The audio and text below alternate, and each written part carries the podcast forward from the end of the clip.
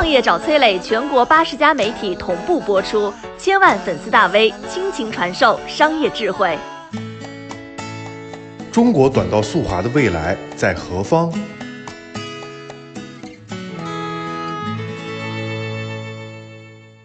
冬奥史上有没有中国运动员能够吊打一个时代？有王蒙，可能很多年轻的朋友对他并不熟悉，但是他是冬奥会四冠王，无数体育迷心里的大魔王啊。而除了王蒙之外，中国短道速滑队还有周洋、孙玲玲、武大靖等等顶尖的运动员。这条视频我想告诉你，王蒙为什么这么强，中国短道速滑队为什么这么强。这是二零一三年短道速滑世锦赛一千五百米的预选赛，被无数体育迷奉为经典啊。仔细看，第四跑道的就是王蒙。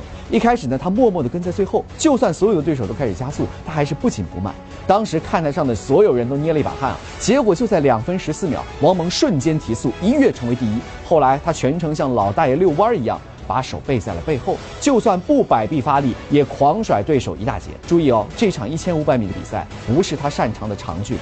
王蒙的优势项目是五百米，她凭一己之力把女子短道速滑五百米带进了四十三秒大关。零八年的世锦赛，她在韩国队的主场包揽了三项冠军，又在团体比赛里率领中国队重回世界之巅。外国解说狂赞她是世界上最好的短道速滑运动员。温哥华冬奥会又率领中国女队包揽了全部四块金牌。王蒙的运动生涯拿了一百一十四块金牌。这是天才，绝对的天才。而天才运动员的背后，一定站着同样伟大的教练。王蒙在温哥华卫冕五百米冠军之后啊，他在冰场跪倒在了中国队主教练李琰的面前，感谢施恩呐。这一幕成了中国冬奥史上的经典一幕。赛后，王蒙接受了采访，说是李琰教练教会了我五百米该怎么滑。李岩就是天才王蒙和中国短道速滑队背后的伟大教练。除了王蒙，李岩还培养出了李坚柔、周洋、范可新、武大靖等等优秀运动员。二零一四年，李岩带领中国短道速滑队在俄罗斯索契冬奥会八个项目全部进入决赛，最终两金三银一铜。但是二零一八年的韩国平昌冬奥会，中国短道速滑队只有武大靖一人获得金牌。比赛的前一天，武大靖情绪非常激动。天寒地冻的平昌深夜，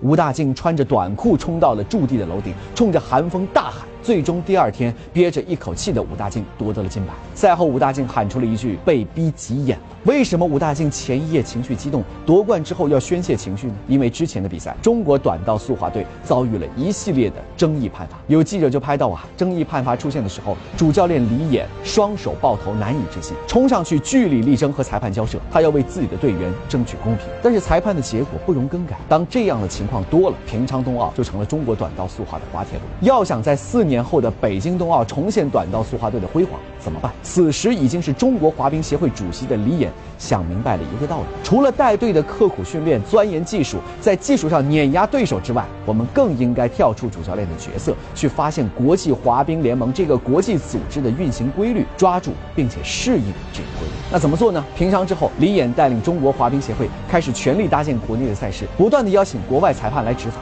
这些国外裁判里一定会有人出现在北京冬奥的裁判席上，邀请他们来，就是为了让我们的队员尽快适应他们的标准，让他们对我们的运动员更加了解，这样才能够避免平昌的复制。现在距离北京冬奥会还有两个月的时间，我们期待李岩教练带领的中国短道速滑队在北京冬奥的赛场重回巅峰，再创辉煌。李岩的思考也再次说明了一个真理：跳出原来的维度和身份看世界，你才能够找到问题的症结。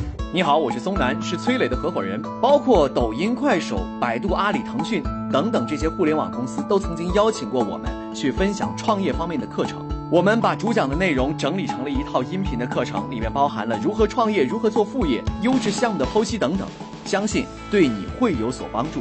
下拉手机屏幕，在节目简介里添加我的个人微信，这套课程今天免费送给你，快去领取吧。